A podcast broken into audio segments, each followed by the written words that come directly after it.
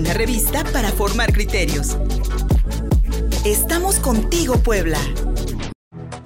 Este 20 de abril se celebró en todo el mundo el Día de la Marihuana. Se hicieron en distintas ciudades actividades eh, culturales, informativas y políticas para exigir la descriminalización del acceso a la planta, al cannabis y para hablarnos de las actividades que se realizaron aquí en Puebla, le agradezco mucho a Raymond, amigo de este programa y además integrante del Movimiento Canábico Puebla, pues de que nos hable. Raymond, muchas gracias por recibirnos esta llamada y para que nos hables precisamente de las actividades que tuvieron recientemente. Tengo entendido una rodada y además mantienen el plantón frente a la Fiscalía del Estado, pues para exigir que esta regularización del cannabis que propuso la Cámara de Diputados, pues tenga también en definitiva como prioridad cero la persecución de personas por posesión y cultivo de marihuana. Buenos días, Raymond. Hola, ¿qué tal? Muy buenos días, muy buenos días, auditoria. Muchísimas gracias por recibirnos esta llamada. Cuéntanos, ¿cómo les fue la... Eh, ¿Hicieron una rodada?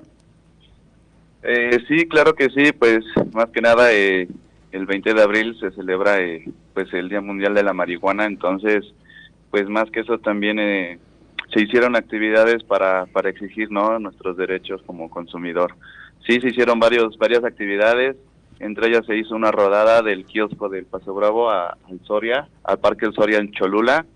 Este, se llevó la final, fueron cuatro días exactamente, cuatro días de actividades, iniciamos desde el día mm, sábado, pero el día martes, que fue 20, eh, se llevó la final de en el el plantón 420 ahí enfrente de la Fiscalía del Estado de Puebla. Se llevó la final de ajedrez y también se hizo un fumatón ahí, se cerró la vialidad. También, este, pues te comento que se, se llevó a cabo una rodada por, por nuestros derechos, ¿no? Raymond, ya en este programa hemos, hemos platicado de la insuficiencia eh, de la reciente regulación aprobada por el Congreso de la Unión sobre el consumo lúdico de la, de la marihuana y pues eh, todavía estas sanciones que se, que, se aplican a personas que pasan de cierto gramaje en cuanto a la aportación personal de, de, el cannabis. En este sentido, Raymond, la, la discusión se ha detenido. Ustedes a través del movimiento canábico, no solo aquí en Puebla, sino en todo el país, junto con otras organizaciones, han podido empujar que por lo menos los diputados vuelvan a poner esto en la mesa para que entonces sea, como dicen ustedes, prioridad cero, es decir, que no interese para nada estar persiguiendo a la gente en la calle o en cualquier otro sitio por portación de marihuana. ¿Se ha podido empujar esta discusión?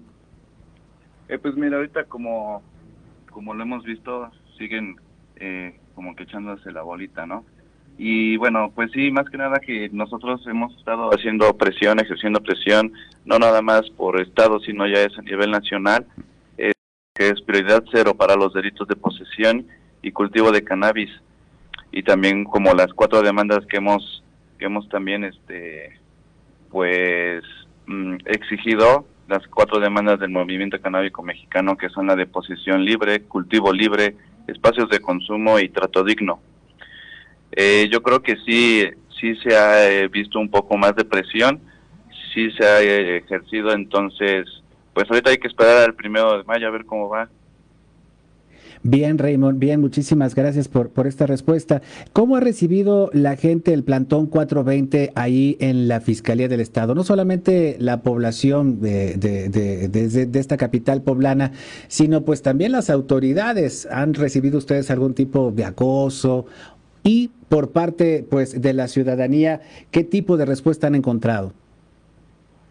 Bueno, pues primero por parte de la de las autoridades al momento este se han acercado, se han acercado para brindarnos el apoyo eh, en, la cuestión de seguridad y pues sí más que nada la seguridad de los de los plantonautas y de la de la sociedad que pasa al plantón, ¿no?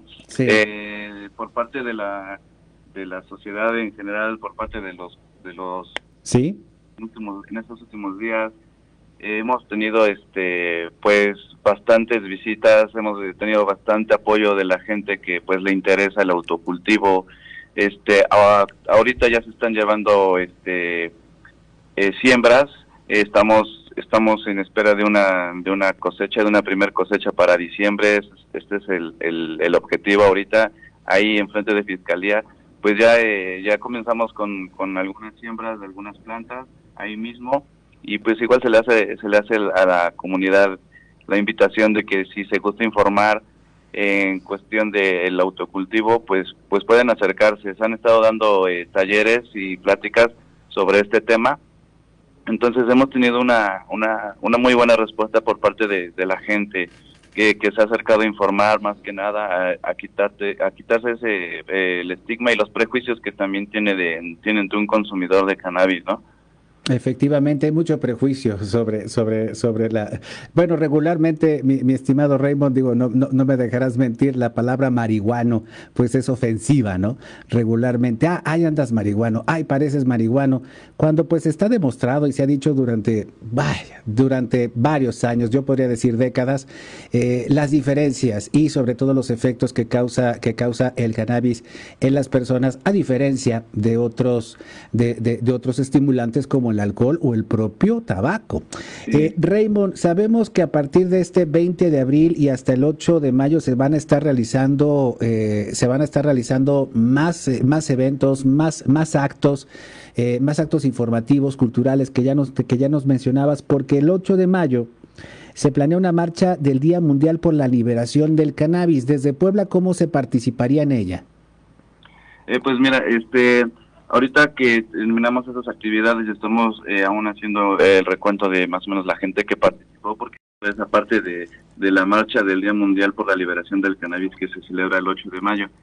Eh, esta parte la vamos a coordinar con el Movimiento Canábico Mexicano y otros y otros colectivos de la del estado del estado y de la República para este pues programar esta esta mega marcha por el por la liberación de del cannabis.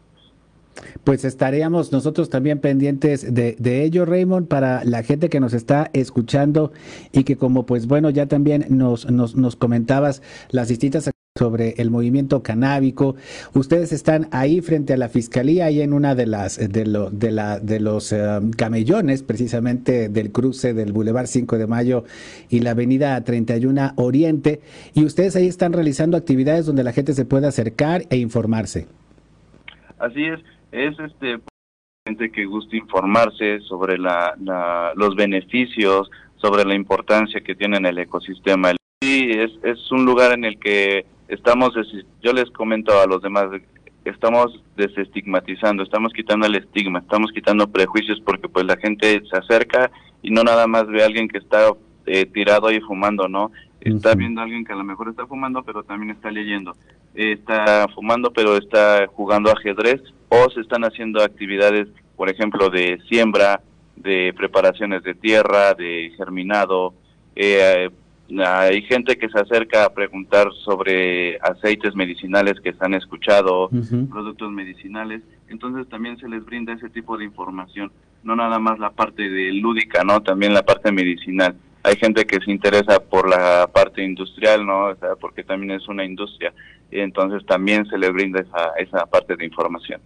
Y eh, hay, por cierto, Raymond, un mercado ya amplio de venta de CBD, por ejemplo, para personas, por ejemplo, que no pueden conciliar el sueño. Eh, y es algo que eh, pues se vende en el mercado prácticamente. Incluso algunos terapeutas hasta, hasta te, lo, te lo ofrecen. En, en ese sentido, ¿está fuera de la regulación la venta de CBD, de concentrados?